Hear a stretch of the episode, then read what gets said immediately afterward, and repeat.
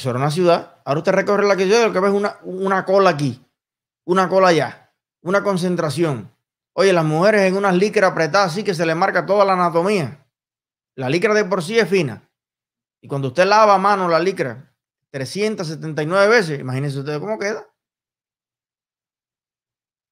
¿Qué mujer andaba en licra ahí? ¿Qué hombre andaba en chor y chancleta y sin camisa? Búscalo. Qué elegancia los cubanos para salir a la calle. Como si era un guajiro que vivía en piso tierra, techo guano, tenía su sombrerito, tenía su cosita para salir a la calle, porque había una cultura, había un respeto, había un amor por Cuba. En esa época no estaba el Darién lleno de personas muriéndose allí para llegar a los Estados Unidos. La embajada de Nicaragua, ni las moscas pasaban por allí. Al contrario, la embajada de Cuba en todos los países del mundo, la cola era así. Ahí hemos visto números y estadísticas de cuando en el 59 habían 15 mil italianos, por ejemplo, solicitando residencia permanente en Cuba. A venir a probar suerte, a buscar oportunidades. Y otro tanto de japoneses, y otro tanto de peruanos, y otro tanto de americanos, porque Cuba era un país de oportunidades, de ir a emprender, a poner un negocio, a salir adelante. Entonces, cuando tú me dices, los comunistas llevan 62 años de victoria, es verdad, contra el pueblo de Cuba. Los comunistas le han ganado al pueblo de Cuba todas las victorias. Fíjate que tienen al pueblo de Cuba como el gran perdedor de toda la historia. Pareciera que esta es una guerra de los comunistas para no dejar en Cuba ni una piedra sobre piedra. ¿Qué quieren los comunistas de nosotros? Matarnos a todos. Bueno, y mira que han gastado dinero. Mire que se le ha dado billete a los comunistas. Ahora, ¿en qué usan el dinero? ¿En qué usan los carros, la gasolina y los pocos recursos? Bueno, mire lo que le pasó a Michael Osorbo por enésima, quincuagésima, no sé qué ves, que ya no se le puede criticar a Michael ponerse berriado y, y encabronarse con esta gente, porque es que imagínense usted, eso es todos los días. Por gusto. Vamos a ver.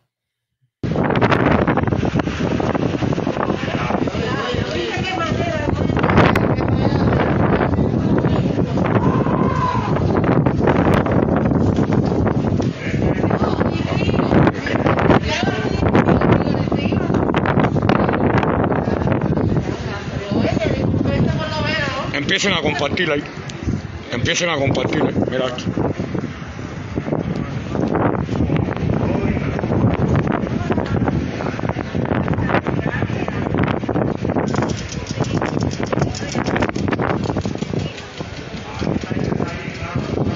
Empiecen a compartir ahí.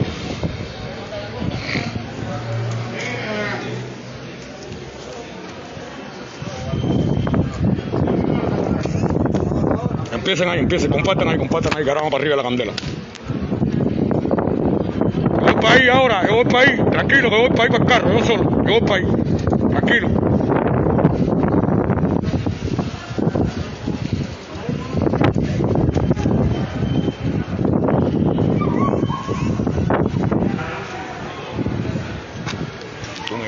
Un, guardia de estudio, me dio una vez tranquilo.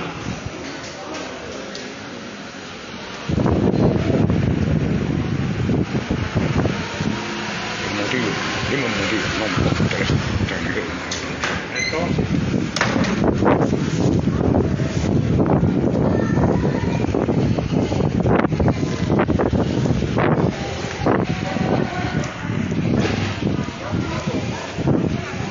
¿Por qué tú me tienes aquí? ¿por qué ellos me tienen aquí sitiado aquí ahora casi mi novio? Aquí hay que estar. A ver, el oficial de la seguridad del Estado, ¿por qué usted me tiene aquí sitiado aquí abajo en la casa de mi novio aquí? ¿Cuál es el problema? ¿Qué delito cometí ahora para que tú me tengas sitiado aquí? No me voy a montar ahí. No, buenas tardes. No me toque el teléfono, no me toque el teléfono, no me toque el teléfono. No me toque el teléfono. Ay, no me toque el teléfono, Cere. No, me- no me toque el teléfono, no me trate. Si ya me dieron una meta los otros días. Ya ustedes me dieron una. No me toque el teléfono. Pero no, ¿por qué? ¿Por qué? ¿Por qué? ¿Por qué? Haga, ¿Por qué? ¿Por qué? ¿Por qué esto, Cere? ¿Por qué viejo? ¿Por qué, viejo? ¿Qué pinga está dando pinga a usted, viejo? Acabando su mariconería, patri vía. ¡Cojones, patri vía! ¡Pinga, eh! ¡Pinga, patri vía! Suelta mi teléfono, suelta mi teléfono, la pinga mía. No guañe pinga.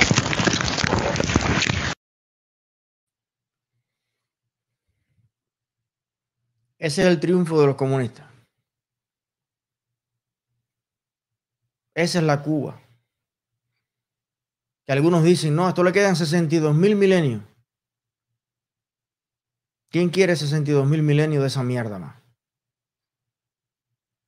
Ahí están, frente a la casa de un joven cubano, un tipo que tiene un lomo tremendo para estar produciendo papa en una Cuba democrática. Ese hombre estuviera, bueno, primero desde niño hubiera sido educado para producir. A lo mejor fuera uno de los zapateros de la calle Obispo. Ese tipo de la seguridad del Estado no hubiera sido a lo mejor un tipo de la seguridad del Estado. Porque en un país normal no hace falta tanta gente para cuidarse del, del pueblo cubano. Hubiera sido mesero o, o barrendero de la calle o médico o científico, pero no. Ahí está. Una patrulla que nunca aparece cuando hay un robo. La misma patrulla que no puede asistir a un enfermo. La que nunca llega cuando hace falta, perdiendo días y días y días vigilando a un joven cubano que no le ha hecho daño a nadie, que no ha agredido a nadie. Y por eso Michael salió para allá a decirle a ellos, ¿cuál es el problema conmigo? ¿Qué he hecho yo? ¿Cuál es el delito? ¿Y cuál es la actitud del tipo? El arrebato, el manotazo, a querer quitarle, arrebatarle el teléfono, porque fíjate tú cuál es el problema de ellos. El teléfono, si tú eres una autoridad que estás actuando correctamente, ¿cuál es tu obsesión con quitarle el teléfono a la gente? ¿Por qué tú no quieres que el mundo vea lo que tú estás haciendo?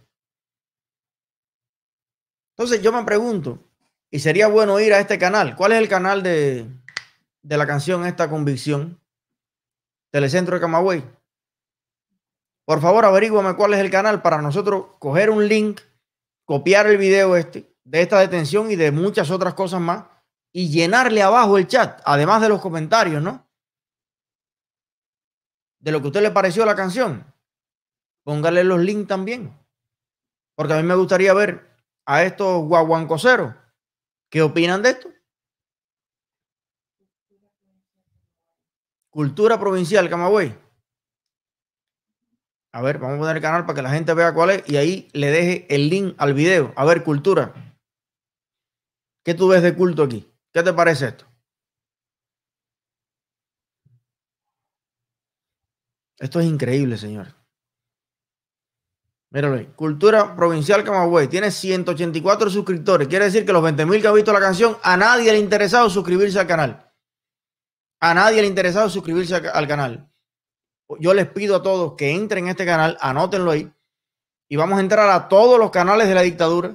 No, porque a lo mejor hay personas. Ustedes vieron lo que pasó con la canción de Raúl Torres, que después salieron las cantantes a decir, oye, que ver nada con eso. Yo esto lo hice por trabajo, esto es pincha. Yo no estoy ni con Dios ni con el diablo. Yo quisiera saber si todas las personas que hicieron esa canción, convicción, de verdad tienen la convicción de que un joven cubano nunca va a poder expresarse libremente en Cuba. Que los hijos de las madres cubanas nunca van a tener voz, ni nunca van a tener participación, ni nunca van a tener nada. Esta es la Cuba que la gente quiere. O que algunos cubanos quieren. Yo, siempre digo que mi comunidad siempre va a ser la comunidad de personas que le gusta la libertad. Hay una frase que yo compartí en mi Facebook hace poco y había algunos comentarios que decía, tu hogar no es donde naciste, sino es el lugar donde todos tus intentos de escapar cesan. Todas las personas tienen en el mundo un hogar. Y es súper dichoso cuando ese hogar puede ser en la misma tierra donde tú naciste. Eso es súper dichoso. Pero yo prefiero vivir mil millones de veces y que mis, mis hijos nazcan y mis nietos y mis tataranietos en cualquier parte del mundo donde se aprecie y se valore la dignidad humana y la libertad, que no compartir mi destino con millones de personas que odian la libertad. Ni la quieren para ellos, ni la reconocen y respetan en los demás. Y a mí, mucha gente me pregunta, bueno, pero tú quieres ser presidente de Cuba. Yo le voy a hablar clarísimo. A mí me gustaría, creo que sería útil hacer una contribución a que Cuba fuera un mejor país. A lo mejor esa contribución la puedo seguir haciendo desde, desde mi plataforma, desde mi canal, porque para que una democracia funcione, los medios son elementos fundamentales en eso. Mira lo que ha pasado en Estados Unidos. Yo quisiera que en Cuba hubiese medios que digan siempre la verdad, o diga, digamos lo que pensamos, y eso es una gran contribución también. Pero definitivamente, a mí me gustaría liderar, me gustaría dirigir a personas que amen la libertad. Me sentiría honrado de eso. Y mi aspiración es que haya millones de cubanos que aunque hoy sientan miedo a expresarse, abracen y aprecien los mismos valores que yo. Pero para mí sería una profunda deshonra compartir ni siquiera una mesa con personas que sean capaces de aplaudir actos como estos que estamos viendo contra Michael Osorbo, contra las mujeres cubanas, Camila Costa rodeada también al día de hoy. A mí hay cubanos que me enorgullecen mucho, pero también hay cubanos que me avergüenzan muchísimo. Y si yo tuviera que escoger un día entre trabajar con cerca tan siquiera de personas que aman la represión y que la legitiman y que la justifican. Yo prefiero trabajar con japoneses. Con japoneses o con tailandeses o con gente, lo que sea. El idioma que hable, la religión que practique, pero que coincidamos en algo. Y es en la libertad y la dignidad humana. Eso para mí es crucial. Y por eso, por eso yo creo que es tan importante porque solamente en democracia nos vamos a enterar cómo piensan los cubanos de verdad. Yo no puedo decir ahora mismo que la sociedad cubana entera esté de acuerdo con esto, porque la sociedad cubana entera no ha podido expresarse. Cualquiera pudiera pensar que los polacos amaban al comunismo y cuando tuvieron la oportunidad le dieron la patada en las nalgas más grande del mundo. Igual pasó en todos los países ex comunistas y la gente abrazó la libertad, definitivamente. Yo creo que los cubanos amamos la libertad por lo menos la inmensa mayoría de los cubanos. Y por eso, para que Cuba tenga la oportunidad, para que Cuba tenga la oportunidad de un día decidir por sí mismo, como dice Rosa María, el proyecto Cuba Decide, y que Cuba pueda decidir su futuro, es que yo voy a estar en Washington el día 20 de marzo. Para que se acerque el día en que Cuba tenga esa posibilidad. Si Cuba, si en Cuba se realizaran unas elecciones libres, y la mayoría del pueblo cubano en elecciones libres, competitivas y plurales. Elige a los comunistas. Yo creo que va a ser el día en que yo, bueno, realmente se lo digo, se lo digo, si en una elección multipartidista, con transparencia, con libertad, los comunistas resultaran vencedores, en Cuba, en la mayoría del pueblo les diera su voto, va a ser el día en que ya no es que mi cuerpo se fue de Cuba, es el día en que mi corazón se fuera de Cuba. Porque mi cuerpo puede estar en cualquier parte del mundo, pero mi corazón todavía está en Cuba y está con los cubanos. Con mis hermanos, con mi tierra, con mi pueblo, con el Yarey. Si en unas elecciones libres, en la misma oportunidad que tuvo Polonia, que tuvo República Checa, los cubanos votaran en contra de la libertad, ese día mi corazón se va de Cuba. Se los digo, se los digo con una transparencia de verdad, con, con la mayor honestidad del mundo. Me llaman por teléfono, está la silla presidencial para ti. digo, métase la silla por donde mejor le quepa. Porque yo no necesito ser presidente de Cuba. Todos los elementos que componen mi felicidad, ninguno es ser presidente de nada. Yo soy un hombre próspero, feliz, realizado. Yo soy un hombre completo. Y además a mí me encanta el mundo entero. Me encanta. Yo quiero, no me alcanza la vida para vivir algunos años en todos los países que yo quiero vivir. Pero yo quiero que llegue el día en que Cuba tenga al menos la posibilidad de elegir. Y yo tengo una gran fe en que los cubanos vamos a elegir definitivamente la libertad. Vamos a elegir ser libres. Y viendo lo que le pasa a Michael y viendo lo que ha pasado ahí, en tantos lugares en Cuba donde hoy la mujer ha sido reprimida brutalmente, yo no puedo faltar el día 20 de marzo en Washington. Porque yo tengo que hacer, hasta que el día que los cubanos puedan elegir, yo tengo que hacer todo lo posible y todo lo que esté en mis manos, lo más extraordinario del mundo, para que los cubanos puedan elegir por sí mismos. Y por eso voy a estar allí frente a la Casa Blanca, porque me parece que ese momento nunca ha estado más cerca que ahora. Nunca ha existido en la historia tal cantidad de cubanos dentro y fuera de Cuba puestos para que Cuba cambie.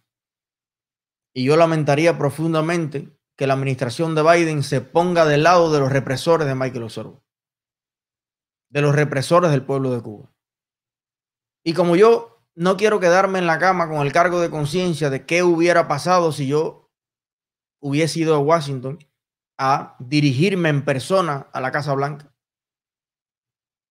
a lo mejor hubiéramos evitado 20 años más o 30 años más de comunismo. Por eso es que el día 20 de marzo voy a estar allí frente a la Casa Blanca con todos los cubanos amantes de la libertad que quieran acompañarme. Ya tengo la confirmación de muchísimos influencers que van a estar. Ya tengo la confirmación de varios representantes, senadores que nos están apoyando. Le he escrito a todos. Vamos a ver cuántos logran llegar allí. Algunos también van a mandar videos con su apoyo y demás. Tengo confirmación de mucha gente buena, familias completas que van a estar allí. Y yo creo que el exilio cubano está haciendo historia en este momento. El exilio cubano está liderando la lucha en todas partes del mundo por la libertad de Cuba. Y hoy yo por lo menos me siento profundamente orgulloso y agradecido de todos los cubanos que están haciendo algo para que Cuba sea libre. Esto se trata de una lucha entre los cubanos que amamos la libertad y algunos que desprecian la libertad. Pero yo creo que los que desprecian la libertad es porque no entienden la libertad. Yo creo que el cerebro de esas personas que arrebatan, que le arrebatan la vida, los sueños a los jóvenes cubanos, ese cerebro ha sido atrofiado por el comunismo. Ese bebé nació normal. Ese hombre que ustedes vieron allí frente a Michael Osorbo, eso fue un bebé normal. Y el comunismo lo convirtió en esa cosa. En esa fiera sedienta de sangre. En esa máquina de reprimir. Así que va a tomar tiempo, pero entre menos tiempo o sea, entre más rápido empecemos a reconstruir el cerebro de los cubanos, más rápido Cuba va a prosperar y va a volver a ser una nación de élite en el mundo.